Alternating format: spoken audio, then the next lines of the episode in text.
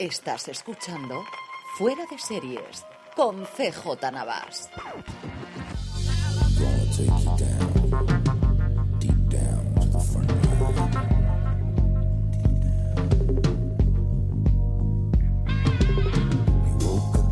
Bienvenidos un lunes más a Streaming, el programa de fuera de series donde cada semana repasamos las novedades y estrenos más importantes de las diferentes plataformas de streaming y canales de pago. Don Francis Arrabal, ¿cómo estamos?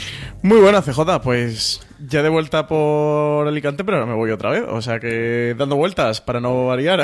menudo mes de mayo, ¿eh? Me estáis dando entre todos. sin parar, sin parar.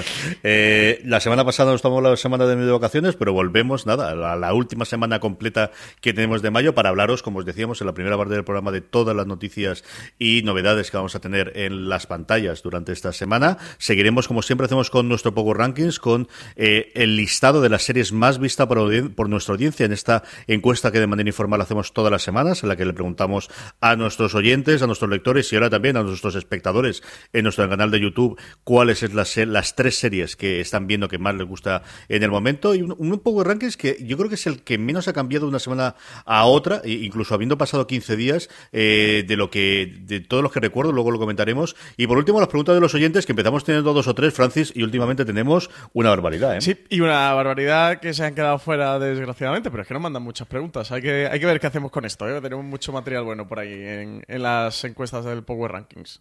Hay que seguir invitando a la gente que nos haga la pregunta, que de eso nos encanta, nos encanta responder, nos encanta hablar un poquito de todo ello. Antes de eso, como siempre, empezamos con nuestras noticias y tenemos una noticia general que ha sido los premios BAFTA 2018. Ya se han fallado los premios de la Academia Británica de Artes en el apartado de series. Sí, ya, ya han dado sus premios y bueno, han barrido para casa en esta edición del 2018. La gran triunfadora han sido las series de la BBC. Peaky Blinders se alzó con el galardón a mejor drama. Una Peaky Blinders que recordamos que aquí en España sí que se puede ver a través de Netflix, pero que es original de BBC y pasó por encima de otras series como The Crown o The End of the Fucking World, que sí que son series de Netflix y, a las que la academia, bueno, pues no llegó a dar el reconocimiento. Un año más que se quedan ahí a la espera las series de, Netflix, que los últimos años sí que han tenido alguna oportunidad y sobre todo, bueno, pues llama la atención, ¿no? Que con The Crown no hayan conseguido ganar ningún BAFTA televisivo.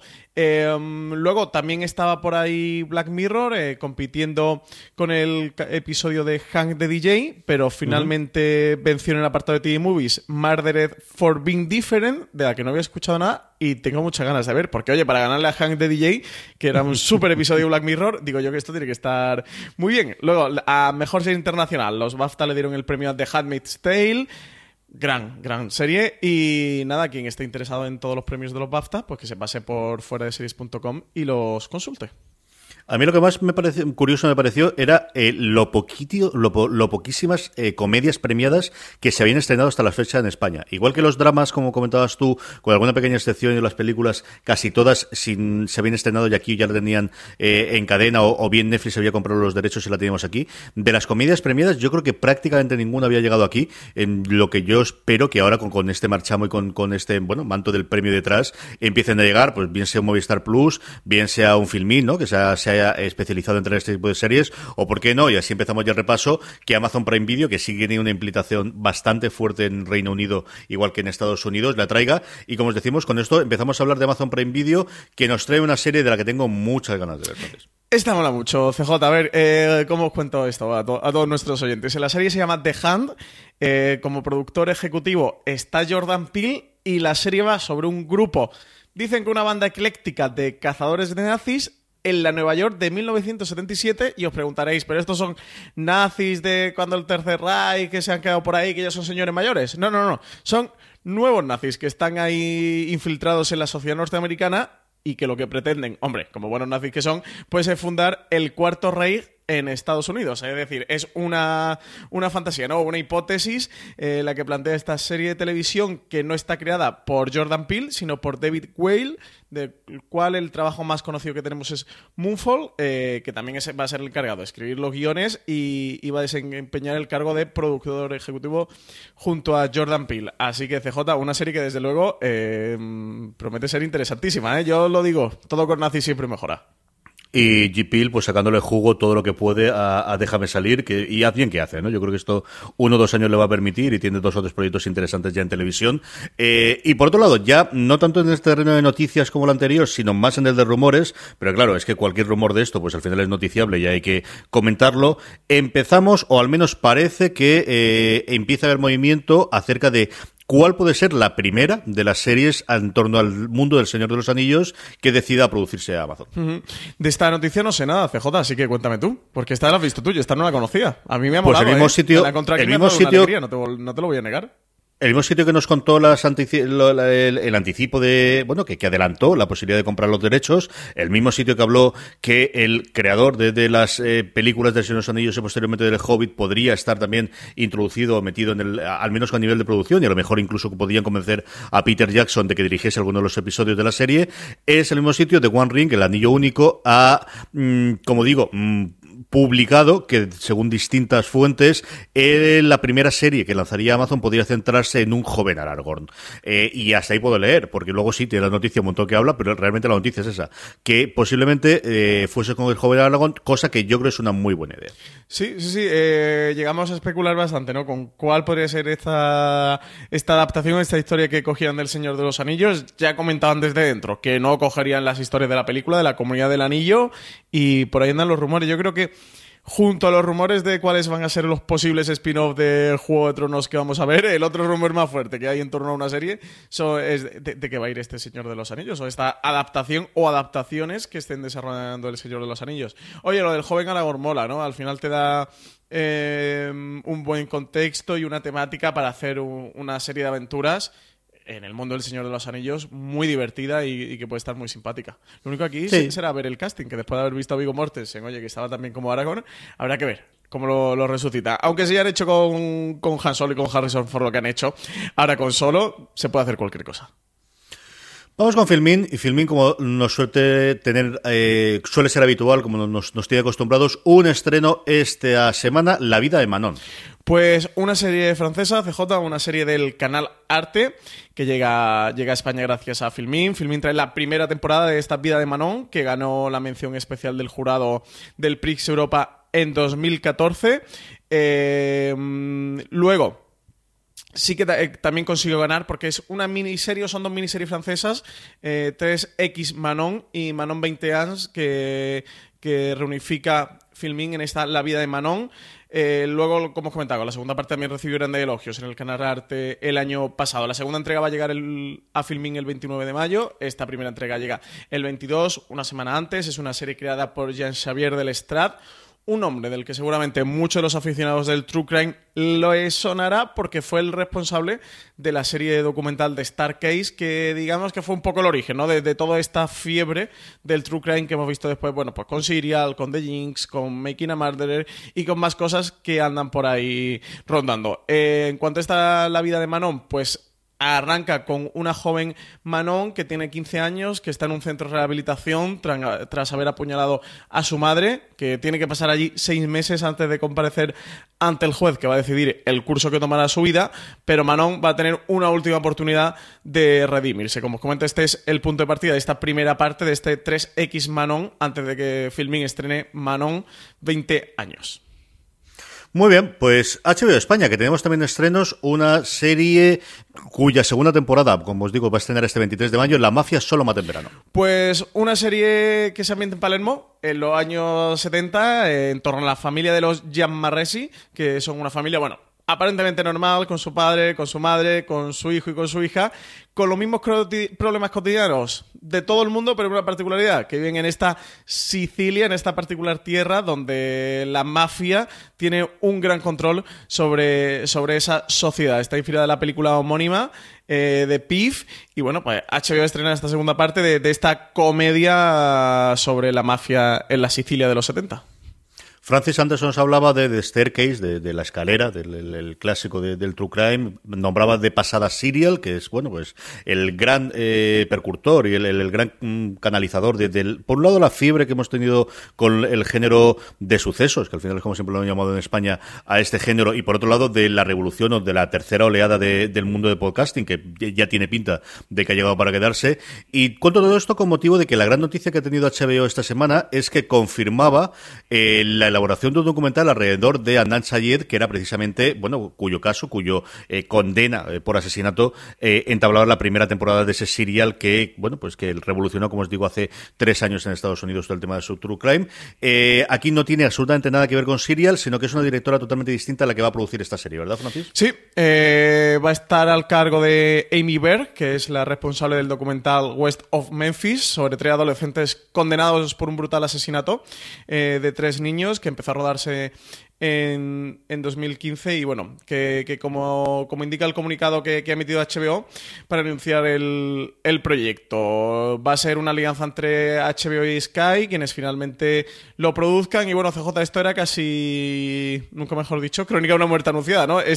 Era uno de los proyectos que siempre han rondado por ahí por Hollywood, que, que, sonó varias veces como serie de televisión y que nunca llegó a plasmarse. Y era muy extraño después del fenómeno tan importante que fue Serial en su momento y que en 2014, oye, pues fue la gran serie de televisión que no era una serie como tal, sino que era este podcast, este Serial era fue un fenómeno absolutamente alucinante de Estados Unidos. A, mí lo que más me choca de este proyecto es que no esté metida Sarah Koenig, la, productora y presentadora de la de Siria las dos temporadas, pero especialmente de esa primera, ni nadie del equipo de producción, bueno, que de, lo que se montó, que fue lo de This American Life, que era la productora que tenía detrás haciendo la primera temporada del podcast, por el acceso que tenía, por la, bueno, pues porque ya conocía todo el caso y porque ya tenía todas las relaciones para poder llevar adelante. Quizá HBO lo que ha preferido es distanciarse de eso y hacer una cosa desde cero que tampoco me parece mal planteamiento desde el principio.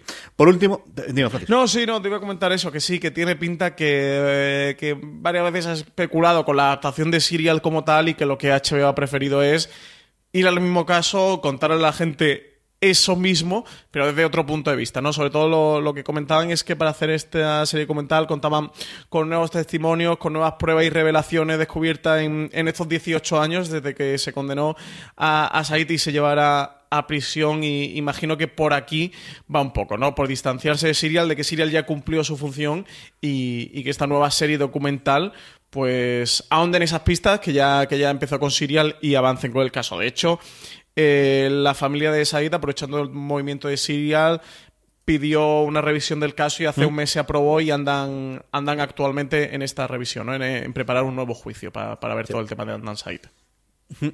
Por último, antes de que pasemos a Movistar Plus, de España, la semana pasada que no estuvimos hablando, se estrenó Comoran Strike, la adaptación de las novelas de detectives más que policíacas, escritas bajo seudónimo por J.K. Rowling, por la creadora de Harry Potter, y hemos podido ver el primer episodio al menos, ¿no? Francis, ¿tú has visto el primero o has visto más? Eh, yo he visto el primero, he visto el primero. Solo el primero, son en total siete episodios. Es como comentaba CJ, este Cormoran Strike es un detective un poco particular, una serie británica que, que, es una coproducción de HBO con la BBC y en una primera temporada en la que va, va, a seguir el hilo de tres casos. Tenemos tres casos diferentes. El primer caso dura tres episodios, los dos siguientes dos episodios. Y cuéntame qué te ha parecido a ti este Cormoran Strike. A mí me ha parecido una gran labor de televisión británica, o ni más ni menos. Mm, creo que los dos protagonistas, que es el Tral Comoran Strike, que es este detective perdedor, eh, venido a menos, con problemas con la novia que ves desde el principio del episodio, y, bueno, pues un ejemplo clásico, ¿no? De, detective británico, incluso estadounidense. Yo creo que incluso le pega más la parte de estadounidense. Y luego la relación con la nueva secretaria que aparece, eh, tienen química desde el principio ellos dos, y a mí me ha parecido una serie muy entretenida que, como como digo, con el saber hacer de, los británicos en, género policial, eh, me he quedado pendiente de ver el segundo porque yo creo que a mi mujer también le puede gustar, por eso lo he parado, porque de estas hemos visto algunas cuantas. Eh, creo que tampoco te aporta ninguna cosa absolutamente novedosa al género, pero los fans del género negro, el género policíaco como entre los que me encuentro, pues chicos, yo creo que es una serie para acercaros y como decía Francis, la tenéis disponible íntegra en HBO, que además son distintos casos que no son, bueno, es que necesito ver toda la temporada de 13 episodios para ver qué ocurre con el, con el caso. Yo creo que es una serie bastante más que digna, una serie, desde luego, bastante recomendable. Sí, eso sigue tres casos que, que lo que hacen son adaptar tres libros diferentes que escribió J.K. Rowling, que además como curiosidad lo hizo con un seudónimo como Robert Galbraith. Eh, aquí todos los fans de Harry Potter que quieran acercarse, oye, esto no tiene absolutamente nada que ver con Harry Potter. De hecho, eso, hasta J.K. Rowling decidió emplear un seudónimo para, para como volver un poco ¿no? a los inicios de, de, su carrera en la literatura, con un nuevo género y bueno, trabajar sin presión ni expectativas. Eh, y bueno, ya he comentado un poco, recibir respuestas que fueran totalmente honestas, ¿no? Que, que no tuvieran nada que ver con su pasado en, en la literatura, con Harry Potter. Y bueno, de luego sí que es una adaptación como comentábamos, ¿no? Eh, curiosa, que ya BBC emitió originalmente en pues a primeros de junio creo que no ha llegado ahora a, a, España en HBO y bueno una serie yo creo que detectivescas para los que son fans del género estoy seguro que, es una serie que, les va a gustar y bueno pues tipo Bosch no Montalbano más, más por ese estilo. Así que sí desde luego es una, una serie interesante de las que trae HBO Vamos, a ti no te ha gustado. Normal, bueno, pues detectives. Yo es que cosas detectives me gustan cosas con mucha mucha esencia y mucho no sé, carisma, por de alguna manera. Creo que esta tiene un universo que no tiene un universo como muy particular, ¿no? Bueno, una serie de detectives. Vimos hace poco la de Collateral, esta que vino también de la BBC. Sí. Bueno, pues. Mm, es diferente en el fondo, pero bueno, creo que son series policiales que están bien, pero que tampoco tienen como mucho trasfondo ni, ni, una gran esencia. Creo que está bien y, sin más. Que alguien que la vea la va a disfrutar, pero tampoco es, bueno, pues, pues la gran serie del 2018 que tienes que ver antes de, de morirte. está bien y poco más. Vamos con Movistar Plus, Movistar Plus que nos trae su estreno eh, acostumbrado del mes, este próximo 25 de mayo. Si no estoy equivocado, ahora Francis me corregirá eh, el modelo nuevo que han implementado desde, iba a decir la peste, pero no, mentira, desde vergüenza, de al menos eh, en, Internet colgar todos los episodios de golpe. Matar al padre llega el 25 de mayo, Francis. Pues sí, 25 de mayo con tan solo cuatro episodios, es una miniserie, esta no va a tener segunda temporada, es una miniserie cerrada dirigida por Mark Cole, por la directora de cine Mark Cole. Em, que, ha filmado estos cuatro episodios en los que retrata la vida de, la familia de Jacobo Vidal, un hombre obsesionado por el control. La serie se presentó ya en el pasado Festival de Málaga, arranca en 1996 con, la feliz Barcelona post-olímpica, donde habita este Jacobo Vidal, abogado de profesión, un hombre un poco despótico y autoritario determinado a controlar todos los aspectos de su existencia y sobre todo la de sus hijos y la de Tomás, que es el otro gran protagonista de la serie. Estos cuatro episodios eh, se van a ir dando un salto de, unos cuatro años en los que vamos a ir viendo tanto cómo cambia la sociedad sobre todo cómo cambian estos personajes y cómo estos personajes han ido evolucionando sentimentalmente entre ellos y cómo han ido evolucionando en una España un tanto diferente. Yo sí he tenido la oportunidad de ver la serie, la vi completa. Y CJ, si Cormoran Strike, bueno, está bien y tal, pero tampoco mucho. A mí Matar al Padre me ha decepcionado tremendamente. A mí se me ha hecho muy difícil de ver. Creo que es seguramente eh, la peor serie que, ha hecho Movistar hasta la fecha. ¿eh? Es una serie, creo, un poco complicada de ver, que intenta ser una puesta independiente o algo más indie dentro de la producción de Movistar. Esto no tiene nada que ver con, la peste, ¿no? Que, podemos decir que es la superproducción. Si intenta ser algo más pequeñito, que tienes a, Gonzalo de Castro en el reparto, que tienes a una directora como Marcol, que es una directora que venía con una trayectoria sólida en el cine independiente español, pero que creo que es un proyecto muy fallido en el que se nota tremendamente que es una película, que es una película en cuatro actos, se le nota por todas partes, una película que está engordada y que está alargada para ser esta miniserie de cuatro episodios en Movistar y que, me da pena, ¿eh? porque estuve entrevistando a los protagonistas en el Festival de Málaga y son muy majos y tenían un discurso muy interesante, pero la serie creo que a veces no, hay por dónde cogerla, que es una serie muy difícil de ver, que no da muchas concesiones y, no da mucho, donde, donde el espectador ni, ni yo me pueda agarrar para, para verla y para defenderla. La verdad, es una serie que la vi porque tenía que, que verla por trabajo, ¿eh? pero esta, esta me costó mm, bastante terminarla. Hay veces que, que no termino de entenderla y que creo que, es una serie tremendamente fallida. Una, una pena, ¿eh? Que está Matar al Padre, porque además ellos que, colgaremos en fuera de series, imagino, las entrevistas, eh, creo que tenían ideas interesantes y, cosas interesantes que hacer con la serie, pero bueno, no, no, no, no las ideas que tenían no, no han llegado a cojar en este proyecto. Igual se puede decir un poquito más alto, pero desde luego mucho más claro no. Eh, vamos con ser respetuoso, ¿eh? porque de verdad que, me da bastante No, no, hombre, si no te gusta, no te gusta. Yo creo que, has quedado que tampoco has dicho ninguna barbaridad. Está claro que cuando no te gusta una serie, pues no te gusta una serie. No le dimos vueltas. Vamos con Netflix. Netflix estrena en la primera temporada de Mob Psycho. Eh, Netflix apostando en serio por el anime. ¿eh? Pues sí, esto es una cosa muy extraña y, me ha costado mucho trabajo de encontrar información. Esto resulta que es una serie de animación japonesa que llega el 22 de mayo a Netflix España que se emitió por primera vez en el 2016, que la, historia trata sobre Mob, que es un niño que literalmente explota cuando su capacidad emocional supera los límites y entonces busca la manera de, volver a la normalidad. Pero además es una adaptación eh, en acción real de un manga eh, a su vez, que, se estrenó ya en Japón. Eh, la serie, por lo visto, se anunció en octubre de 2017 como una coproducción entre Netflix y TV Tokyo y bueno, pues ya en. Ahora ya se estrena esta serie de acción real. Pero viene de un. Viene de un anime y del anime a su vez de un manga. Resulta que el creador del, de este web manga es el artista One, que es conocido por ser el autor de, One Punch Man. Y, y, no mucho más. CJ, me he encontrado. Me ha costado bastante encontrar información de esto. En Netflix no, no, no nos quiere contar mucho sobre este Mob Psycho. No, yo cuando he visto los dibujos del anime dije, leche, me recuerdo un montón a, One Punch Man hasta que he visto eh, eso. Yo creo que el nombre también lleva equívoco porque, claro, es Mob Psycho y el Mob te va a la mafia americana. No, Mob es que es el nombre del protagonista.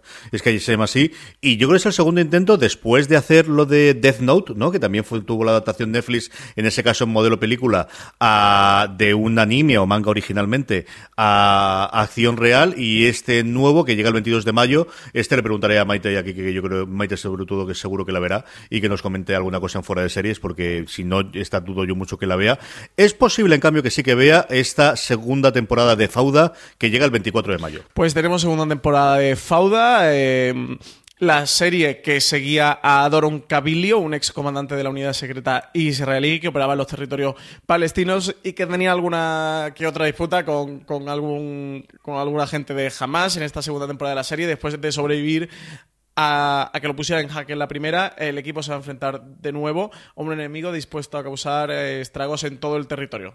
12 nuevos episodios en los que esta vez el, gran villano, el gran antagonista será Nidal el Magdesi, obsesionado por acabar con Doron y será capaz de, cualquier cosa para destruir a él y a su equipo. Aquí sobre todo la gran incógnita CJ si sigue manteniendo el, el nivel de esa primera temporada, un thriller que era apasionante, además duraba tan solo media horita, una cosa que me llamó mucho la ficción, de esta ficción israelí, que, que fuera un drama, era un thriller como tal de espías, con episodios tan solo de 27, 28, 30 minutos, un formato en el que estamos acostumbrados que se respete solo para la comedia, y que sin embargo una serie como esta, ¿no? que además era un thriller con mucha tensión, te ponían episodios muy cortos, siempre con grandes cliffhangers del, del final de temporada, y es una primera temporada que recomiendo, ¿eh? Si te gusta el thriller de espías, esta te va a enganchar desde el primer episodio y nos da eso que Homeland ha dejado de darnos. Así que la gran incógnita es ver cómo, cómo vuelve con esta segunda temporada, mm, pues casi dos o tres años después de que acabara la primera siendo un éxito rotundo.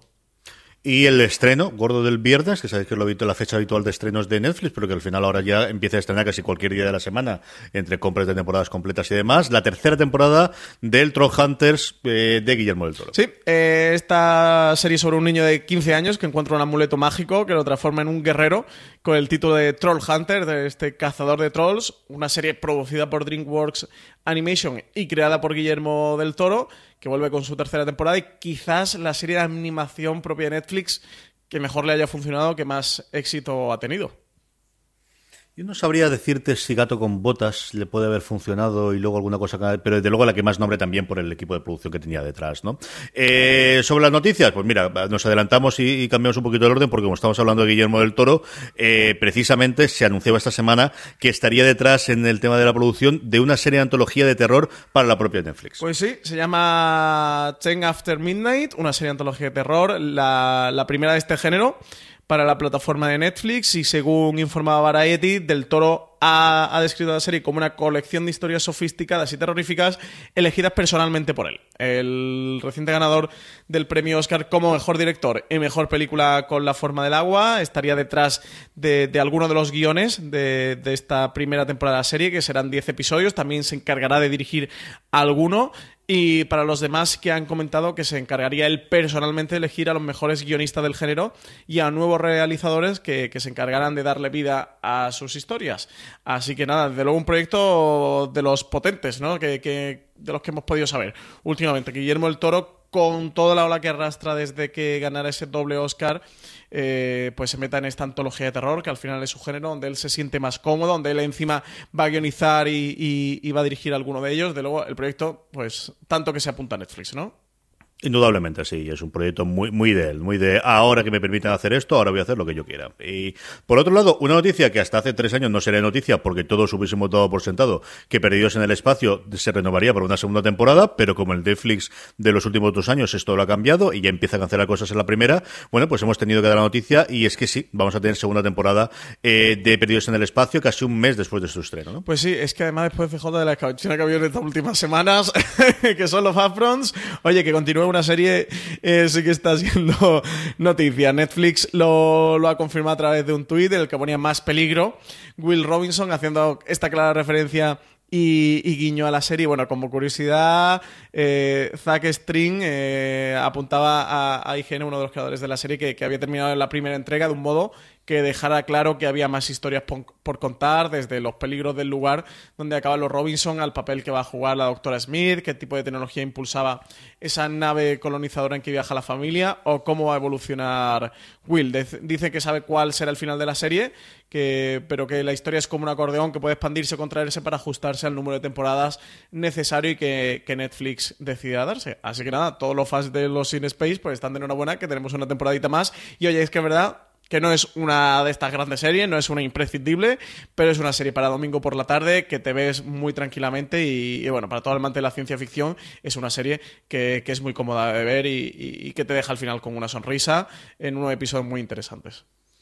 Vamos con las cadenas de cable, que también vamos a aprovechar para hacer dentro de nada un poquito de eh, la guía rápida de las cancelaciones que nos han venido por los upfronts. Pero antes de eso, este 21 de mayo estrena Cosmo la última temporada de The Mindy Project, una de las primeras series que salvó en su momento Hulu en Estados Unidos, que aquí ha emitido Cosmo y como os decía, la sexta y última temporada llega el 21 de mayo. Sí, Cosmo la va a emitir diariamente, de, lunes a jueves, esta serie creada por Mindy Kaling, que bueno, porque hizo famosa a, Mindy Kaling, como tú comentabas, CJ, quizá de lo más interesante fue ese rescate de Hulu, ya que la serie originalmente estaba en Fox, ¿verdad? Si no me falla la memoria.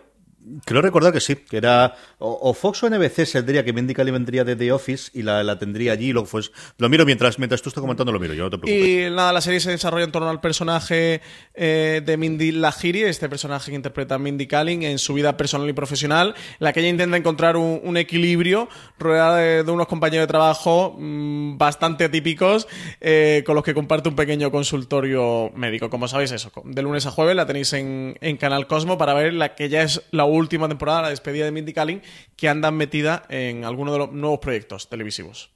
Sí, efectivamente, tienes razón, tú eras Fox. Lo que no recuerdo si la productora sería NBC, sería Universal, se lo vendería en ese momento a Fox. Y sí, Mindy fue de las primeras personas que se subió al carro, al carro de Hulu. Yo juraría que tiene un contrato global con, con Hulu a día de hoy para desarrollar. Y varias cosas cuando hicieron los aforos, cuando confirmaron la segunda temporada, perdón, la tercera temporada de Handmaid's Tale y confirmaron alguna de las nuevas series, eh, hablaban ya de, alguna cosa que iba a hacerle para ellos. Eh, comentábamos antes, ¿no? La escala de China, que toca todos los años eh, por estas fechas en mayo, que es cuando las cadenas especialmente en abierto americanas, aunque también tenemos variedad de cable durante las semanas anteriores, deciden qué series cancelan y sobre todo qué series nuevas vamos a tener para el año que viene. Vamos a hacer una guía rápida de las cancelaciones que se han producido, Francis. Pues sí, que saquen todos papel y boli para ir tachando su serie favorita. Os voy a dar unas cuantas malas noticias si todavía no habéis enterado. Eh, os lo comento por series norteamericanas, por su serie de origen, pero bueno, os voy a decir eh, dónde la están emitiendo en España actualmente. ABC, CJ en total ha cancelado nueve series. De ellas, en España se emitía Deception, aquí se ha emitido como El Ilusionista y estaba en TNT y HBO España. Nada, esta ha muerto. Luego también The Crossing, la travesía que también tenía HBO España, esta también tachada. Eh, CJ, para sorpresa de todo el mundo, Inhumanos, nadie se lo podría esperar. En Movistar Plus, esta también la han cancelado. Esta, no lo esperábamos. Oye, ¿cómo se, han, ¿cómo se han guardado la noticia de Inhumanos, eh? ¿Qué Inhumanos han sido una vez? Aquí la noticia es, pero, pero esto todavía tiene posibilidades, pero esto no, esto no era oficial ya que la habían cancelado, pero ¿por qué me dicen esto? Yo pensé eso, digo, pero si esto ya estaba cancelado. Más cosa, sucesor designado, que en España se puede ver a través de Netflix, creo que iba ya por la tercera temporada. Tercera. Este también ha caído. Y Cuántico, también en tercera temporada, que se podía ver a través de XN. Pues nada, esta también tachada. Más cosas. NBC ha cancelado en total cuatro series. Aquí se podía ver Grid News en Cosmo. Una pena porque CJ, tú con la segunda Grid News estaba bastante entusiasmado. Era muy ¿no? entretenida. Y, y creo que es de estas series, eh, de estas comedias que en la segunda temporada se encontraba mucho mejor. La incorporación de Tina Fey, ya no solamente como productora, sino haciendo ese pequeño papel, especialmente en los primeros episodios. Y luego de estas comedias que le tenía eh, tomado el pulso a la actualidad y en, en un momento interesante, ¿no? Hablando de, de cómo se hacían las noticias en Estados Unidos. Sí, es una pena, de verdad que es una pena. Pues también, y además, es que de hecho creo que NBC de las que ha cancelado series más interesantes. The Brave, que se emitía en España en XN, también ha caído. Esta serie eh, militar que iba a través de y la verdad es que una serie bastante interesante, pues fuera también. Y la otra que ha caído es Rise, la serie protagonizada por Josh Radnor, con todo el equipo de Friday Night Lights detrás, que en España emitía Movistar Plus. Yo creo que esta sí que no nos la esperábamos. También ha ido fuera. Yo ya te. Me dio la impresión el primer episodio. CJ, te lo dije. Digo, esta, esta le yo llamo al futuro. Eh, CBS, seis series canceladas. Ha caído Scorpion, que en España se podía ver a través de Fox. Una, que ya damos todos por supuesto. Esta también fue de las que pensé, pero esta no se sabía ya. Inteligencia Colectiva, que en España se emitía en TNT, que intermediaron cuando todo el cuando salieron los escándalos sexuales de Harvey Weinstein y Spacey contra el protagonista eh, que no recuerdo que era el abogado del séquito Jeremy Piven. Jeremy Piven también también salieron acusaciones contra él por, por acoso sexual inteligencia colectiva también fuera también Eh, más cosas Fox cuatro series canceladas en España se emitían las cuatro de las Mangoners en Fox que sé que este ha causado bastante pena entre los fans pues fuera creo que ya tercera temporada o cuarta de las Mangoners Cuarta, juraría ya, yo que estaban ya, Sí. sí. Luego también The Mick, que se podía ver en Fox Live. ¿Este era el drama médico CJ? No, esta es una, esta es una comedia, eh, protagonizada por una, una actriz, eh, no me acuerdo ahora cómo estaba. Yo tengo un amigo que le encanta esta serie. Yo creo que era su serie favorita. Le, le he hecho, cuando se lo conté esta semana, cogió un cabreo al pobre Pascual, al que mando un saludo de aquí, brutal. Pero que era una de sus series favoritas. Esta no he visto yo absolutamente nada. Era, ella era una cosa muy gamberra, de, mujer, creo que recordar. No creo que con la familia. No he llegado a ver ningún episodio, pero era una comedia. Y desde luego, dos series que sí que ha sorprendido que la hayan cancelado. Y bueno, eso seguramente la grande sorpresa de las cancelaciones de esta temporada de los Upfronts. The Exorcist, El Exorcista, que se podía ver en HBO España. Y Lucifer, que también la tenía HBO España. Oye, las dos han caído. Y Lucifer me consta que era de las cosas más vistas en HBO España. Sí. Así que, que, que esta sin duda han sido una sorpresa. Luego, DCW solo ha cancelado dos cosas: Valor y Life Sentence, que ninguna se podía ver en España. Así que, que se han quedado las cancelaciones, CJ. Sí, si queréis ver todas las series nuevas, las podéis encontrar todas en, en Fuera de Series. Marina ha hecho un recopilatorio de todas y cada una de las series nuevas. Además de todo esto, teníamos, bueno, pues series que llegan a su final, como el caso de Scandal. Y luego eh, tenemos todavía abierto durante todo este mes un paréntesis de qué ocurre con posibles series que rescaten otras. Algunas la cosa ha sido muy rápida, como por ejemplo con Brooklyn Nine-Nine, que la llegó a, a cancelar Fox, pero que dos días después la refrescó NBC. Es una serie producida por Universal, por el estudio del conglomerado eh, multimedia de NBC Universal y, y NBC lo recuperó. En Lucifer se estaba rumoreando la posibilidad de que este nuevo canal de DC lo recuperase para ellos, a ver qué ocurre, porque la audiencia en Estados Unidos no es mala y co- sobre todo, como decías tú, a nivel internacional eh, es una serie que funciona extraordinariamente bien.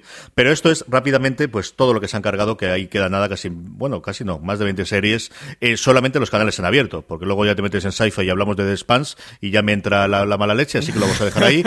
Háblame de Loser, Francis. Háblame Eh, del Loser este, anda. Pues te voy a hablar de Loser, que es la nueva serie de Fluxer y madre valiente juego de palabras. Es la, la serie de, de Soy una pringada de Etsy Quesada, eh, se llama, producida por Globo Media y por los Javis, que también están detrás de esta nueva serie de Fluxer. Una serie, no, no sé cómo catalogar ni cómo calificar, más allá de quizás Millennial, una serie así con, con dientes indies y un poco Millennial, bueno, que va muy sobre el personaje este de Soy una pringada.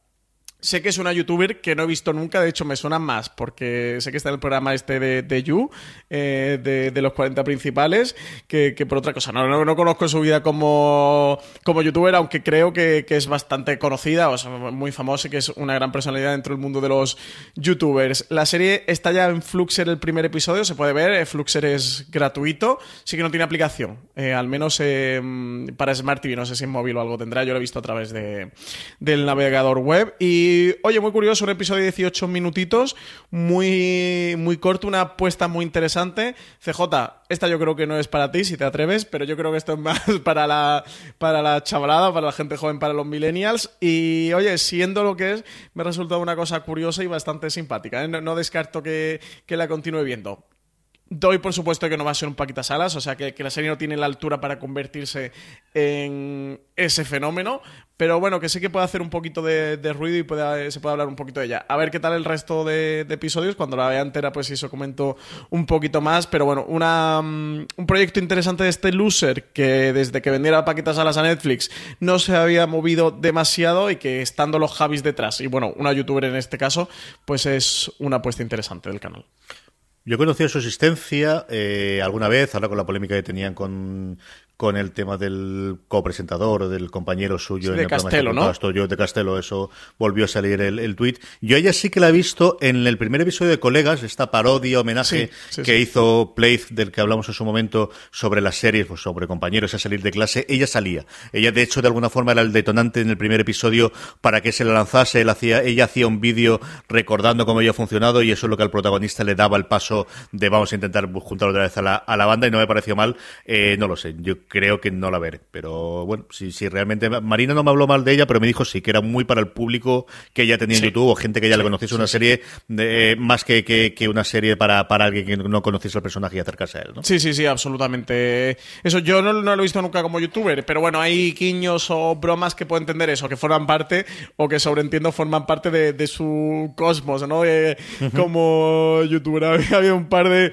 de estas de frases, muletillas que ya tenía Paquita Sala, de estas que se te quedan y, y que pueden trascender a la- al dominio popular, que además estoy ya dip- absolutamente dispuesto a integrar, me han parecido muy simpáticas. Y es verdad que, que eso, que es una cosa que, que- que es graciosa, sí que evidentemente sí, también más enfocado para el público que ya la conozca o, co- eh, o que, o que ya la siga, ¿no? Eh, por YouTube o por otros medios. Sé que en Fluxer ella ha hecho algunas cositas también como youtuber, porque si te metes en su perfil, sí te salen unos cuantos vídeos que ha, que ha llegado a hacer dentro de, de la plataforma. Imagino que habrán funcionado bien y han decidido hacer esta, esta serie, pero eso, como os comento al final, es una cosa bastante, bastante eh, pequeñita. Aunque mira, para desquitarlo mientras que en verano termina de llegar, no termina de llegar Paquita Salas, pues es una cosa curiosa de ver. De todo lo que hemos comentado, Francis, ¿qué recomendamos eh, a nuestra audiencia de, de todo lo que hemos comentado hasta ahora en el listado? Pues que tenga más curiosidad de ver, me voy a quedar con la vida de Manon de Filming, a ver qué tal, qué tal está esto. Me, me surge mucha curiosidad que sea de Jean-Xavier Lastrat, el, creador de Starcase, una serie francesa canal Arte. Bueno, puede ser una cosa como muy eh, difícil de entrar, pero desde luego sí que tengo interés y curiosidad por ver, a ver qué tal está esto. Yo con curiosidad sí, yo por otro lado Fauda yo creo que es eh, la primera temporada fue una serie mucho más que digna y una nueva vuelta a un género y qué bien cubrían las, necesidades, bueno, de, de, a nivel de, de- producción que tenía Israelí, pero yo aún así estaba muy bien. Y luego, porque, bueno, al final uno es padre para estas cosas también, pero Trollhunters es de estas series que no solamente para críos, que se dejan ver en familia y de las que no hay tantísimas. Así que Netflix yo creo que sí que está haciendo una apuesta bastante seria por géneros, o por, o por al menos series, yo he comentado ya varias, tanto aquí como en fuera de series, mm, que puedas ver junto con los críos en distintas edades, y yo creo que Trollhunters es una de las que cumple sobradamente esa papeleta. Con esto terminamos eh, la agenda de, toda la semana, de los estrenos de la semana. Vamos ya con nuestro Power Rankings. Como os decía, yo creo que es el Power Rankings en el que menos series han entrado. De hecho, solo hay dos novedades de series con respecto a lo anterior. Salen del ranking Happy y Homeland. Se nos queda en el décimo puesto, a puntito a puntito de estrenarse esta misma semana su último episodio de Terror en AMC, Francis. Pues sí, eh, ya le queda poquito recorrido de terror, una de terror. CJ, yo ya lo he comentado demasiado, pero es que es verdad que una serie que me da bastante pena de la, que se haya hablado tan poco y, se haya quedado tanto ruido. Hizo AMC como una gran campaña, ¿no? Con su salida y se trajo a dos de los protagonistas, hizo mucho esfuerzo de comunicación, pero de la que luego no se ha mantenido el ruido y ya ha desaparecido bastante la conversación. Una serie que tiene una gran fotografía, que tiene una gran historia, que tiene un toque sobrenatural sin hacer muchos spoilers y que creo que merecía más del recorrido que está teniendo. Aún así, oye, pues casi que ha estado todas las semanas en el Power Ranking desde que se estrenó. Ahora tenemos dos, eh, las dos entradas nuevas de, la semana entran directamente al puesto noveno y octavo y es una cosa muy curiosa porque son dos series que terminaron las temporadas eh, ya eh, mm, en las últimas semanas. No sé si es la oleada de gente que eh, ha dejado de ver eh, los últimos episodios o que se ha puesto ahora al día. En el noveno episodio Silicon Valley. Sí, noveno episodio Silicon Valley que acabó el 13 de mayo su quinta temporada ya, ¿no? De Silicon Valley CJ. Sí, juraría que sí, quinto o sexta, ahí me pillas. Y Rise, octava posición, que ha entrado en nuestro Power Ranking directamente a la octava posición y que terminó también su primera temporada el 15 de mayo. ¿Veis cómo hay gente a la que le ha gustado Rise? Gracias. Sí, sí, sí, ¿no? Y yo hay bastante gente que me ha comentado de, oye, si entras en la propuesta, creo que nadie me ha hablado bien de Josh Radnor y es que el pobre creo, creo que es una- un, un error de casting absoluto. Eh, no es que le esté ya en sí mal, es que no es su papel, es que Josh Radnor no, no es ese personaje al que está interpretando, es que, es que no da el pobre sí, creo que, de verdad creo que es una decisión terrible de, de casting, pero mucha gente me ha comentado eso, que si entrabas en la propuesta, bueno, al final, que sí que tenía mucho de Friday Night Lights, que sí que tenía mucho del, del musical este de Ryan Murphy, CJ. De. Ah, sí, se me ha ido. Se me ha ido totalmente. Pues de ese, de- del boom, musical de sí. Ryan Murphy. Ahora lo busco yo mientras. no te. Pues sí que tenía mucho de esas dos series y que, que si entrabas en la propuesta te gustaba y que los chavales estaban bastante bien. Pero bueno, no sé, yo creo que una serie de las que se ha quedado ahí a medio camino, que no termina de estar mal del todo, pero la competición está muy alta y, y si no eres excelente, pues lo más fácil es que termines en el cajón de las canceladas. Oye, el Pic TV De- también tiene sus cosas buenas y sus cosas malas. Al final también eh, esto es ley de la selva, ¿no? Al final se queda de lo mejorcito que hay. Yo siempre digo que ten en cuenta que para que se estrenase tu serie favorita, una antes tuvo que morir para dejarle su hueco. Así que mm, si no, no hubiese estado ahí. Glee, Glee. No sé por qué leche se me ha ido en la cabeza. Sí, sí yo creo. Yo estaba pensando en Smash y entonces por eso se me ha ido totalmente Glee de la cabeza. En el séptimo puesto de nuestro Power Rankings, de nuestro listado de las 10 series más vistas durante esta pasada semana por eh, nuestra audiencia, la mayor subida y solamente son tres puestos, así que fijaros lo poquito movimiento que ha habido de semana a semana. eh, Legión, que como sabéis emite en Fox en España. Sí, seis episodios ya que lleva Legión esta segunda temporada. Un sexto episodio que de- del que se ha hablado un mogollón, al menos en mi timeline de Twitter. ¿Tú has llegado a ver el sexto? CJ tenía ganas de preguntarte. No, lo tengo pendiente. Buah, es que he visto, ha habido ahí grandes movimientos, no, no comento más. Pero algún que otro spoiler sí que me he comido. Porque yo la, la tengo pendiente esta segunda temporada de Legión que todavía no me he puesto con ella. Pero oye, el sexto episodio, por lo visto, ha sido una revolución. Sube tres puestos hasta el séptimo en nuestro Power Ranking. Y en el sexto, una serie emitida primeros de año en Estados Unidos, que aquí nos ha traído íntegra eh, Netflix, y como es norma de la casa, la podéis ver completa toda la primera temporada. Una serie que yo sé que a Francia le ha gustado mucho, como es El Alienista, The Alienist. Esta está muy bien, ¿eh? Esta hay que verla. ¿eh? Gran drama de época, buena ambientación, mejores actores. Está Luke Evans, está Daniel Brühl.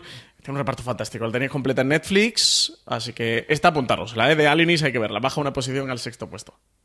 También baja una posición y nada, nos queda una semana solamente para disfrutar de Diane Lohar y el resto del reparto de The Good Fight. ¿Estás preparado emocionalmente, CJ, para No, el final? absolutamente nada. Lo que pasa es que, eh, eh, como ya la, me la renovaron, eh, menos mal, porque ya si, si me llegan a mantener el vilo esta, no, no, esta no. De, la misma semana de The Spans de Brooklyn Nine-Nine, si además hubiese sido The Good Fight, eso ya mi cuerpo no lo hubiese aguantado. Es una sencillamente una maravilla de serie. O sea, de verdad tenéis que verla sí o sí. Y nos queda, como decíamos, solamente un episodio para esta final de la segunda temporada de The Good Fight. Yo me va a hacer incluso que un día me ponga con ella, ¿eh? Mira que me estoy resistiendo. Oye, al final la voy a tener que ver. ¿no?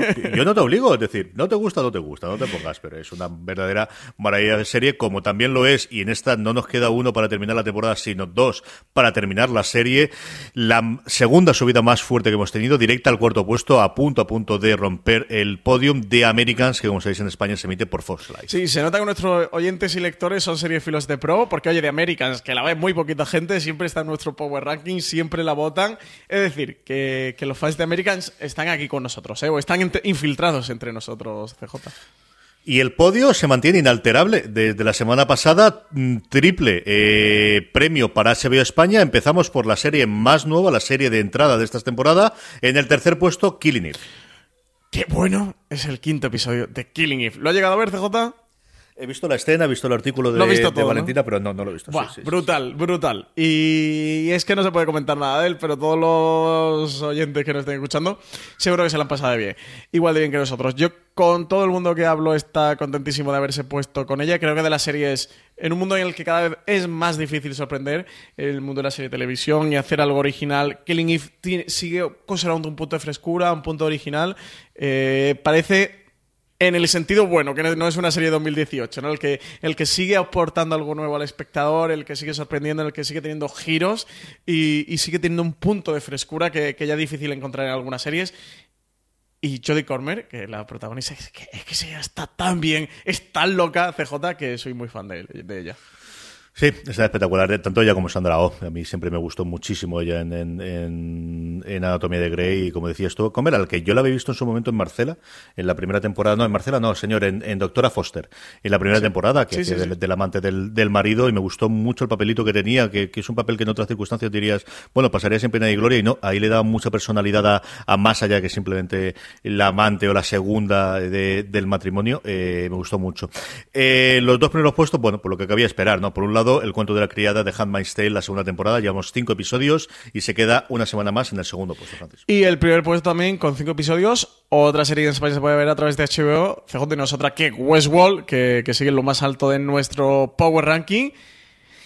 Qué bien que está Westworld. no, sabes cuánto me tengo que mantener en streaming y cada vez que te veo. para no decir muchas cosas y muchos spoilers de, de Westworld. Me lo estoy pasando muy bien. Y de Handmaid's Tale.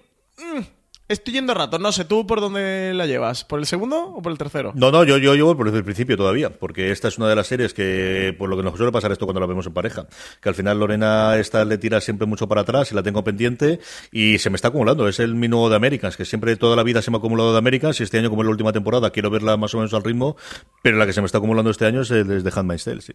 Yo la llevo al día y... Mm, hay ciertas cosas que no me terminan de estar gustando. Creo que, que está haciendo una apuesta por no sé si recreación o gustarse un pseudo boyerismo por la violencia explícita que no me está terminando de gustar en esta temporada. Estoy bastante contrariado, ¿eh? Pero bueno, a ver si grabamos el review de Handmaid's Tale y, y lo comentamos con spoilers. La serie sigue siendo igual de buena que siempre y sigue teniendo tan buena dirección como siempre y tan buen guion como siempre, pero está teniendo un punto, eso, quizás de, de, de creación en la violencia, que sabe que eso impactó mucho en la primera temporada y que fue muy provocador en la primera temporada, en el que aquí, no sé, se han hecho un Roland Emmerich, ¿sabe? Han redoblado la apuesta, la nave más gorda. Y no me está terminando de gustar verle ese punto a la serie. Creo que no es donde tiene que jugar, que su liga es otra y, y de verdad es algo que me escena me está desagradando. Creo que es una delgada línea que es complicada y cuando la superas, además, yo creo que es complicado volver atrás. Y eso sí que es, es, es siempre complejo. El, hasta cuánto puedes forzar sin, sin provocar el rechazo al final del espectador. ¿no? Y ha jugado mucho la primera temporada con ello. Y esta segunda, por lo que yo he leído, lo que me has comentado tú y lo que, he oído alguna vez hablando con Marina, pues que quizás sea. Es un poco estilizar, ¿no? La violencia o eso jugar en ella, ¿no? Para que sufras tanto como sufre el personaje, pero Teniendo eso, quizá un punto eso estilístico o ayer que, que, no me termina de, de, agradar en The Handmaid's Tale y que creo que eso, que, que, su historia va por otra parte, no, no es esa, aunque forme parte de ella. Y por otro lado, Westworld, pues yo creo para sorpresa de nadie del primer puesto, ¿no? Yo es una serie, no hace, bueno, miento, este fin de semana que fueron las, las eh, jornadas de, de, de, podcasting de Alicante, no sé qué lo comentaba, de al final, eh, yo creo incluso en el podcast que hicimos, eh, que me invitaron en directo la gente de Carne Video Club, de cómo Westworld es una, es la serie que te permite comentar eh, semana a semana, ¿no? Y es la más eh, dada a ese tipo de comentarios, lo hacemos entre nosotros, lo hacemos en la web y lo hacemos también, y os invitamos a todos que os paséis, tanto por el canal de podcast como ya en YouTube, en nuestro canal, con los comentarios comentarios y análisis que hacen Richie Fintano y María Santoja todas las semanas en Expreso a Westworld, que como os digo podéis encontrar ya en nuestro canal de YouTube, youtube.com barra fuera de series. Ahí encontráis semana tras semana, que además hemos eh, tratado de acelerar toda la producción para tenerlo eh, cuanto antes disponible, que al final, bueno, pues meterte en vídeo tiene estos problemas de que al final las cosas tardan más, pero más o menos vamos cogiendo el rodaje y ya prácticamente a mediados de semana podéis encontrar el análisis de cada episodio que se emite todos los lunes, como sabéis, en HBO España. Hasta aquí llega nuestro Power Rankings. Francis, vamos terminando el programa como siempre hacemos con las preguntas de los oyentes. Pues tenemos primera pregunta, CJ. Bueno, que no es pregunta, pero esta la he metido oye, porque cada vez que nos digan cosas bonitas lo voy a meter eh, directamente a la primera posición. Alberto Vicente Galicia, CJ nos dice que somos la hostia, así que ¿cómo no iba a meter esto? Sí, sí. Ya, respondido, sí, gracias. Muchas gracias, Gerardo. Buena pregunta. Eh, luego, eh, esta también la he metido porque me hacía bastante gracia. Pac Pacoso, Lalo Burguet y Rosa Montaña, la cámara nos clamaban CJ por el rescate de The Expanse. Así que nada, trasladaremos la petición a allí. Eh, The Expanse era de Sci-Fi Estados Unidos, ¿no? Spans la emitía Sci-Fi, el problema que tenía es que no era del estudio eh, del conglomerado de Sci-Fi que es dentro del mundo de NBC Universal. Es una productora pequeña la que tiene los derechos. Eh, Sci-Fi en Estados Unidos solamente lo diría los derechos de emisión en lineal y muy poquito más. Con eso a ella no le salía rentable y entonces están intentando venderla porque es una serie que internacionalmente se vendió bien, se vendió a Netflix. Los rumores apuntaban a que se habían acercado a Netflix para que la comprasen. Netflix dijo que no y ahora lo que se estaba haciendo tanto a nivel de esos, pero sobre todo de promoción y de, parte de los fans, era tratar de convencer a Amazon que la comprase. Seguiremos informando, como decía el clásico. A día de hoy no sabemos absolutamente nada. A día de hoy, desde luego, está eh, cancelada por Sci-Fi Estados Unidos y eh, la productora de la serie está intentando venderla para una posible cuarta y más en adelante es eh, temporadas a una, a una nueva casa. Luego, Johnny Mentero CJ nos pregunta que si las preguntas de aquí del Power Ranking, las preguntas de los oyentes, se leen a dedo de forma aleatoria o cómo va la cosa.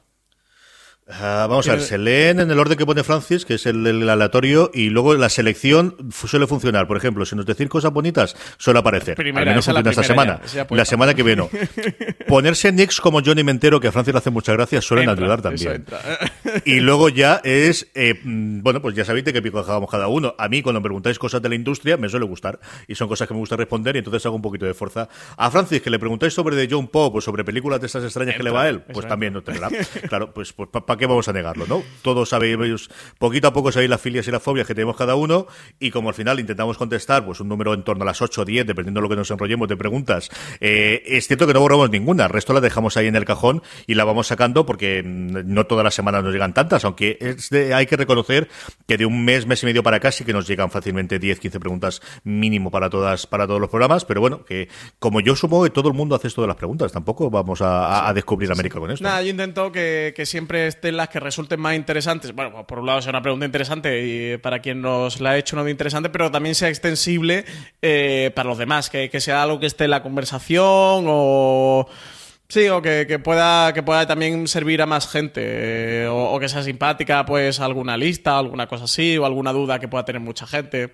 Y evidentemente eso, si te pones Johnny Mentero, pues, hombre, pues, pues haremos que se entere, ¿no, CJ? Así que como no le vamos a responder.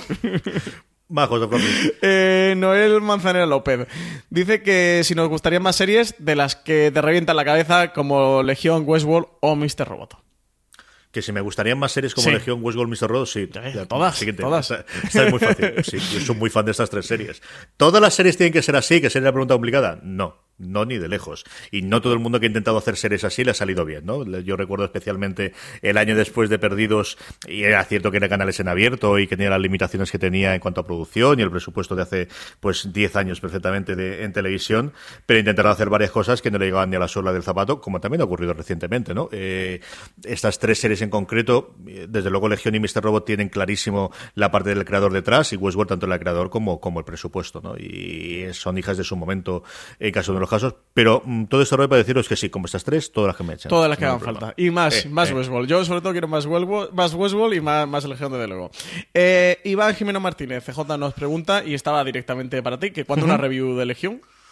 Pues review como tal cuando termine la temporada. Es cierto que Marina y yo comenzamos a hacer lo que hicimos durante la primera temporada de eh, comentar en texto eh, todos y cada uno de los episodios. Lo hicimos para el piloto y luego al final entre pitos y flautas lo hemos tenido que dejar. Pero sí que una review, desde luego Marina la hará en texto y mi objetivo es que volvamos a recordar eh, las reviews al menos en audio. Ahora que además tenemos el estudio de vídeo, a ver si empezamos a hacer también alguna cosa en vídeo. Pero de Legión sí que desde luego es una de las que ese de Americans, de aquí a, a corto plazo me gustaría hacerla como mínimo en audio y si tenemos la posibilidad de hacerla en vídeo, por ejemplo, de Americans, que sé que a Juan Galonce también le gusta mucho, eh, podemos juntar tres o cuatro personas por aquí por Alicante para hablar de ella, eh, es una cosa que me gustaría mucho. Ma, otra pregunta para ti, CJ. Eh, Nacho Pedrón Llorens nos, nos pregunta que si podemos ver Atlanta en España. Yo tengo abierto ahora mismo la página del antiguo Zombie, es decir, del ver.movistar.com movistarplus.es y ya aparecen las dos temporadas. Es cierto que se retrasó la segunda temporada porque yo le dije a todo el mundo que lo viese ese fin de semana después de la emisión esta lineal eh, rarísima que hicieron de una de la madrugada a cinco de la madrugada durante dos días para cargarla y no sabía si estaba eh, disponible, pero ahora mismo os puedo confirmar, lo tengo abierto y aquí anuncian eh, que en catálogo está hasta el 10 de agosto de este año. Así que eh, no os durmáis en los laureles. A lo mejor después se le, se le, amplía el plazo, pero por si acaso no os durmáis en los laureles y no os esperéis hasta final de verano para verla, porque de verdad yo creo que es eh, a día de hoy para mí la mejor serie que yo he visto durante este año. No, Carlos Peñacasla nos pregunta que qué series echamos en falta en las plataformas. Ah, Francis, contentas tú, porque la tuya es más sencilla y tú te has cogido las dos que echabas más de menos y luego ya comento. Yo, he ido, yo he ido a lo fácil. sí, yo he puesto Mr. Mercedes y, y Waco. Mr. Mercedes, que es esta eh, serie que se estrenó en, en verano con Brendan Gleeson, adaptación de una novela de Stephen King sobre un policía y un asesino en el que juega con él y una especie bueno, de, de caza de, del, del gato y el ratón, una serie de USA Network que sorprendentemente, lo hemos comentado en el streaming, creo que hasta la sociedad aún no ha llegado a España, que es una serie, pues quizás que lo lógico era que lo hubiera traído Netflix o que la trajera Netflix en algún momento y de estas cosas que, te preguntas de por qué no han terminado de llegar. Imagino que tiene que haber algún tema de derechos de fondo, que ellos pensaran sacar eh, la productora unas cantidades, bueno, pues que nadie ha decidido pagar por una serie que sí que prometía mucho, sobre todo a nombre de. Eh, en cuanto a nombre, ¿no? En cuanto a Run Run, pero que luego no ha tenido una marca tan fuerte, ¿no? No ha tenido un nombre tan fuerte detrás, siendo una serie, que yo decidí verla, ¿eh? O sea, ya, llegó un momento que, mi punto de rotura saltó al ver que no iba a llegar y dije, digo, mira, ya se acabó, ya me la veo porque tengo muchas ganas. Y con la otra, que todavía no ha roto mi punto de, de saltarme las legalidades eh, nacionales para verla, que he seguido aguantando es Guaco, que también te digo, que estamos ya a mayo, que ya empieza a hacer el calor, CJ, los estrenos cada vez son menos, y está en principio de junio y julio, como alguien no, no diga que la va a traer, pues oye, la veré también, nos sacrificaremos, ¿no? CJ, todo por el conocimiento, y me saldrán legalidades para verla, porque oye, tengo muchas ganas de ver Guaco, que es esta el primer, primer gran proyecto de lo que era Spike, que lo han reconvertido ahora para Paramount TV o Paramount TV, y, que va sobre la secta, esta secta de, mm, de Waco. Los davidianos. Sí, ¿cómo eran? ¿Cómo se llama CJ? Los davidianos, los David Koresh, los davidianos. Y una serie que yo creo que también en Estados Unidos ha levantado menos ruido del que en principio podría caber esperar.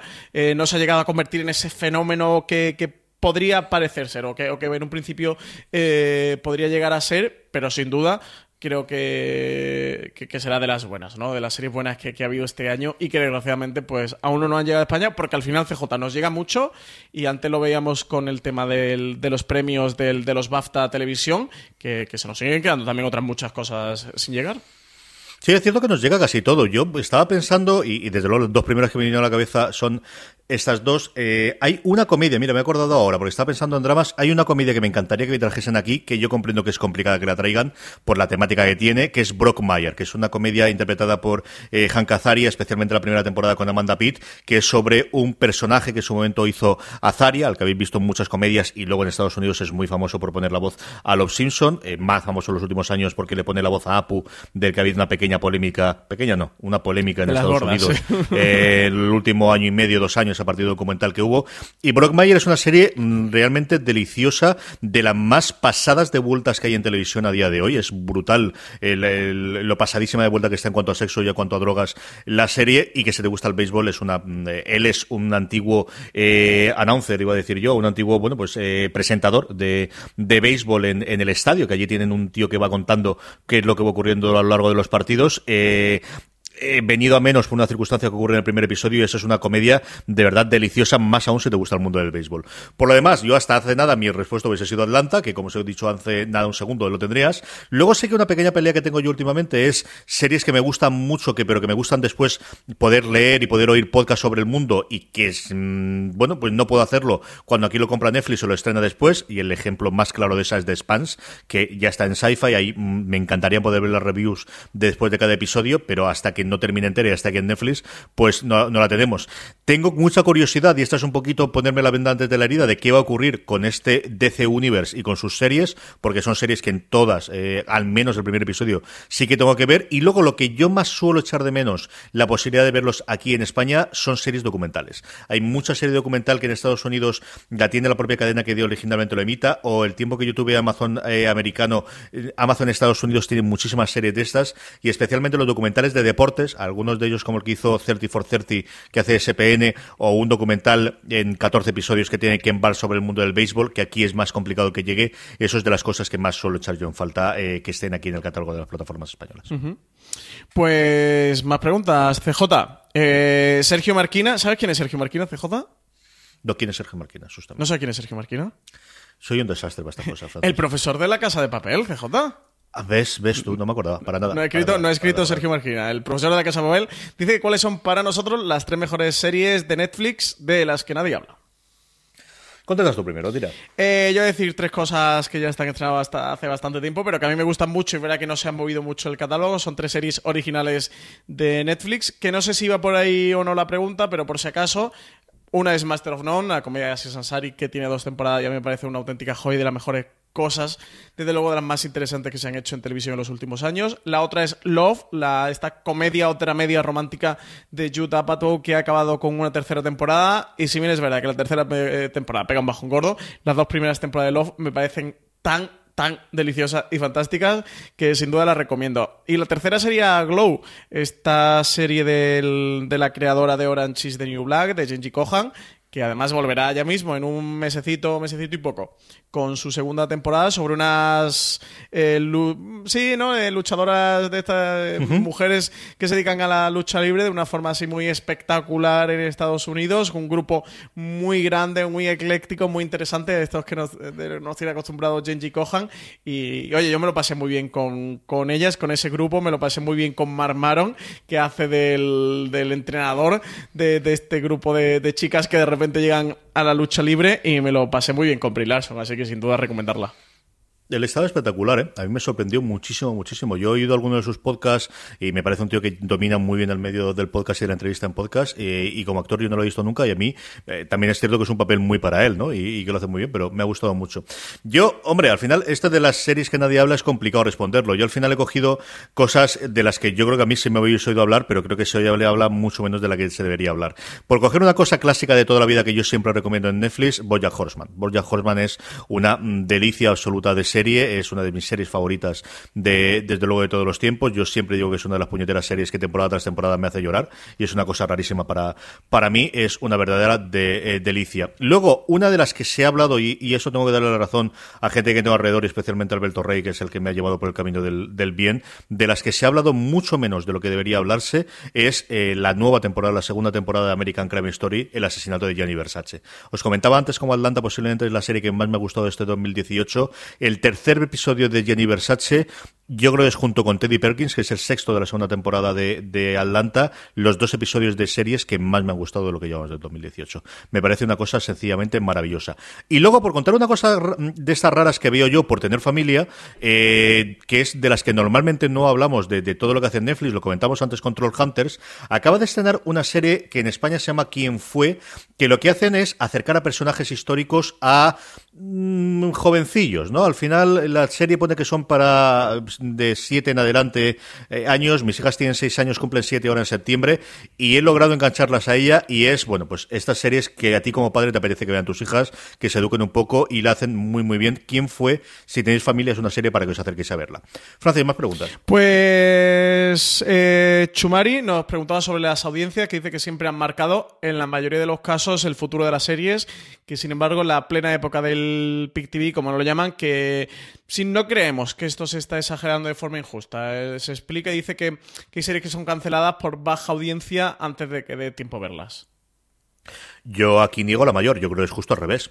yo recuerdo los tiempos en los que, especialmente las cadenas americanas, cancelaban la, una serie al segundo episodio y cancelar no quiere decir como es ahora de inhumanos, ¿no? De, sabemos que esto está muerto desde el principio, pero vas a poder ver los 11 o 13 episodios porque lo queremos ver vender internacionalmente, porque llevamos un paquete para venderse a Netflix, lo que sea. No, no, no. Yo recuerdo una comedia de Aston Catcher hace 8 o 9 años en CW que duró dos episodios y nunca más han vuelto a poder ver los episodios. A día de hoy, mientras que entonces, hace 10 años, lo único que importaba para la renovación o no de una serie era la, fundamentalmente la audiencia que tenía en el día de la emisión, a día de hoy se tiene en cuenta eso, pero se tiene en cuenta la que, emisión que tienes dos o tres días después, que tienes durante toda la semana, que tiene la audiencia que tienes por internet, cuánto se habla de ella en redes sociales y sobre todo y cada vez más, y estos afronts ha sido un caso clarísimo y en el artículo de María lo pone como una de las grandes razones, y aquí lo hemos comentado antes con alguna de las cancelaciones, se empieza a ver mucho más o el punto principal es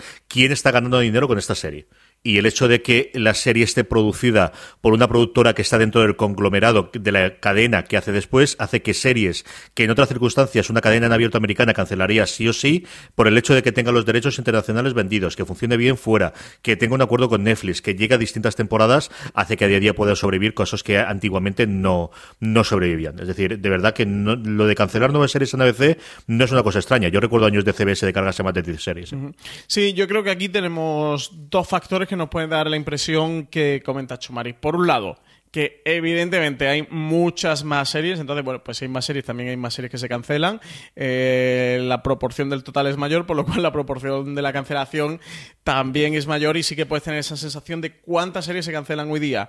Luego, por otra parte, que creo que bueno, estamos un poquito mejor informados, ¿no? Que hay más medios, como fuera de series.com, CJ, eh, que sí que te están hablando, ¿no? Te están acercando toda esa actualidad, esas noticias, y que sí que estés más enterado de la industria, o de cómo funciona, o de, todo lo que se cancela, de lo que se renueva.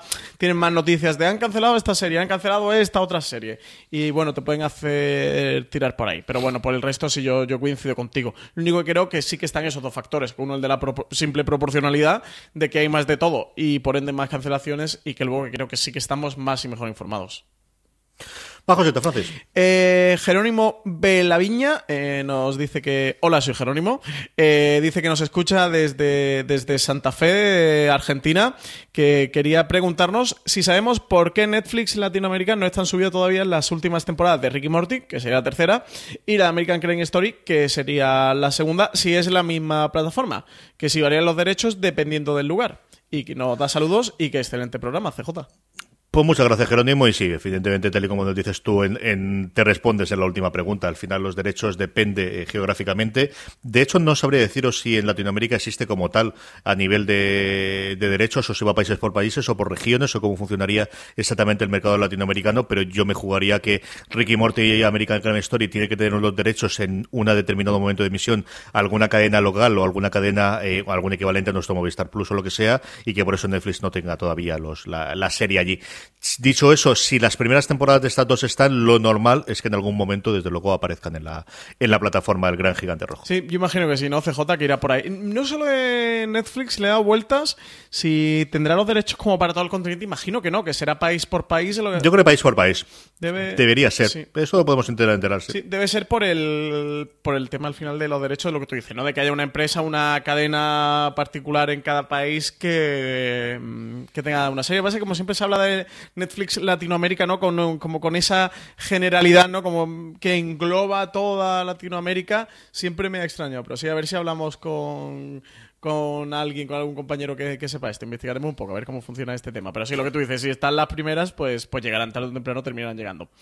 Pues... Sí, preguntaremos también a alguno de los del de los de los oyentes que tenemos en el grupo de Telegram y de, paso pues eh, nada aprovechamos para decir que, sabéis que os podéis unir a nuestro grupo de Telegram telegram.me barra fuera de series. De esa forma tenemos más casi 700 personas a día de hoy hablando y nos consta que varios de ellos son latinoamericanos. Y preguntaremos cómo, cómo está la cosa.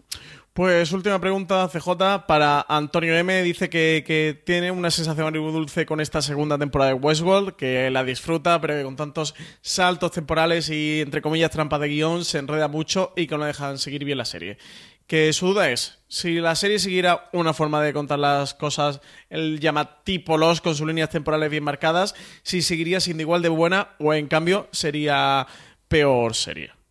Dice que no sabéis si se expresa bien, pero que en cualquier caso su duda es que no sabe si Westworld es buena por lo que por cómo cuentan las cosas o por lo que nos están contando realmente. Pues lo de siempre. Yo creo que es un poquito de, mezcla de las dos. Tú eres mucho más fan de Westworld que yo. yo voy full Westworld. Eh, me parece muy interesante la pregunta, Antonio. Creo que es una pregunta que está ahí y creo que es una pregunta que todo mm, espectador de Westworld se hace, se ha hecho y se hará a lo largo de, de los episodios, a lo largo de estar viéndola. Creo que aquí pasa como con Perdidos. Es verdad que Perdidos sí que dejaba más clara eh, o más claro dónde empezaba una línea y, dónde terminaba y dónde empezaba la otra y que el espectador lo tenía bastante más claro que aquí sí que juega con esa confusión pues, a través de los personajes, bueno, fundamentalmente a través del personaje eh, de Bernard. Mm, creo que puede llegar a ser en algún momento tramposo y es verdad que le puede dar una sofisticación o una complejidad a la serie que no tiene el hecho de ordenarla con unas líneas temporales que no tienes nada claro de cuándo están ocurriendo. Y no me quiero meter en la segunda temporada por spoilers. Y bueno, intento no que sea no de la primera, pero oye, de la primera ya hace un año y medio, dos años. Si no la has visto ya, es que tampoco tendrá mucho interés. Pero sí que, que la primera al final, cuando en el último episodio, cuando todo se resuelve, eh, dices, ostras, pues, pues, tampoco era tan, complicado. Me la ha hecho esta gente más complicado, eh, desarmando y mezclando las líneas temporales y de repente todo tiene sentido. En esta segunda, sobre todo, hay una trama con Bernard que está jugando principalmente a eso, que veremos cómo se resuelve, que veremos dónde queda y si realmente había algo o no lo había. En cualquier caso, yo esto siempre lo digo, y nos pasó la Chequepod CJ de este fin de semana, que como no, precisamente con la gente de, mm, de estamos allí tomándonos luego un, café, con la gente de Robinar después de, eh, no, Carne Video Club, no reunión después con la gente de Carne Video Club y estaba Richie Fintana fans y estábamos unos cuantos con debatiendo sobre el final de Perdidos y yo le decía, al final creo que lo más interesante de una serie es el recorrido, no es tanto el cierre, por ejemplo con, aquí con Westworld, bueno, si aquí te han hecho una trampa o no.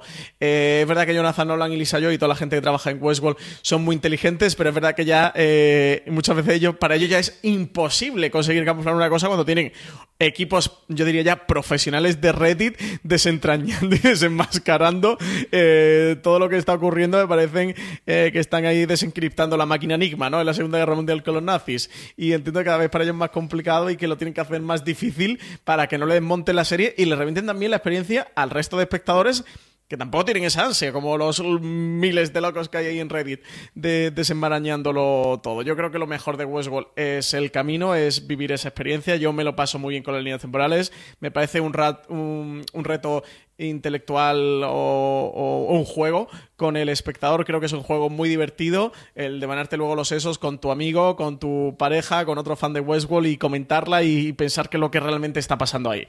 Y para mí eso está por encima del resto. Que luego sean un poco de tramposo tal. Ostras, es que hay veces que dices, es que es si no es imposible de hacer, ¿no? Si, si no es que no hay alguna manera eh, posible de hacerlo. A mí me parece tramposo cuando son cosas fáciles de guion en Deadpool 2, CJ, que tenía que sacar Deadpool 2 hoy en el en streaming y, me está conteniendo una hora. Hace mucha broma como cuando resuelven algo mal de guion de, joder, qué poco se lo han currado a los guionistas, ¿no? Eh, yo, puedo llamar a un guionista tramposo, una serie tramposa, cuando dice, joder, haberle dado una vuelta y habértelo currado. Pero es que ya con Westworld creo que le podemos reprochar varias cosas, pero que no se curre en el guion eh, no se le puede reprochar. Así que, bueno, que haya alguna trampa, alguna triquiñuela, bueno, pues, pues sí, imagino que sí, que si no es imposible hacer. Que eso no quita que para mí es una, serie fascinante. ¿eh? Pero bueno, yo soy muy fácil con esta serie. Es que me he perdido de mis series favoritas y Westworld lo, lo está empezando a ser. ¿Nos queda alguna pregunta o despedimos ya, Francisco? Pues lo que tú quieras, yo le sigo dando aquí, ¿eh? Lo que tú veas. Nada, despedimos aquí, nos guardamos, tenemos cuatro preguntitas para la semana que viene, que se sumarán al resto que nos lleguen durante eh, toda esta semana. Ya sabéis que nos podéis encontrar en fuera de series.com, ahí tenéis el lugar para, para hacer la, escritura. Eh, y la semana que viene volvemos. Francis, un abrazo hasta la semana que viene. Un abrazo hasta la semana que viene, CJ. A todos vosotros, querida audiencia, pasaros por nuestro canal de podcast y suscribiros en iVoox, en iTunes, en cualquiera de los sitios. Pasaros especialmente por nuestro canal de YouTube, donde ya tenemos todas las análisis y comentarios de Expreso Westworld de todos los episodios de Westworld con Richie Fintano y con María Santonja, como os comentaba Francis hace un segundo, que vamos a tener más contenido, más contenido, en vídeo en breve. Y como siempre os digo, recordad, tened muchísimo cuidado.